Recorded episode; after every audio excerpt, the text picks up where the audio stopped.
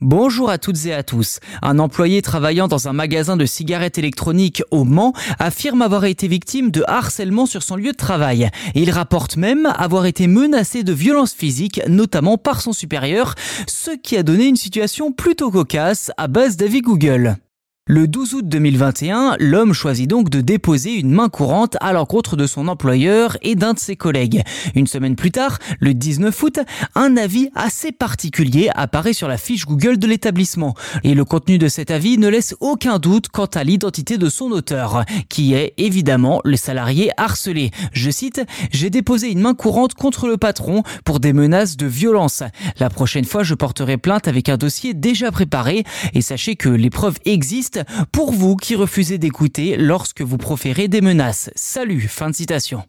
L'homme a publié cet avis en utilisant le compte Google de sa compagne avec un ton empreint d'amertume qui, semble-t-il, n'a pas plu du tout au patron.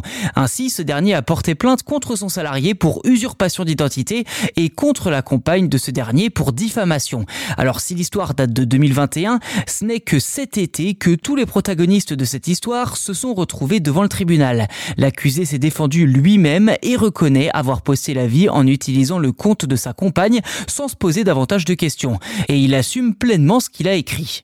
Le patron, lui, était représenté par son avocat, réclamant des dommages et intérêts. Et faute de preuves pouvant confirmer que la femme du salarié était l'autrice du commentaire, elle a été relaxée, le tribunal considérant que les faits étaient prescrits au moment du dépôt de plainte. De plus, selon lui, les éléments ne sont pas suffisants pour étayer l'accusation d'usurpation d'identité. En conséquence, l'homme et sa compagne ont tous les deux été relaxés à l'issue de l'audience. Une situation assez insolite à une époque où les entreprises luttent principalement contre les faux avis sur Internet.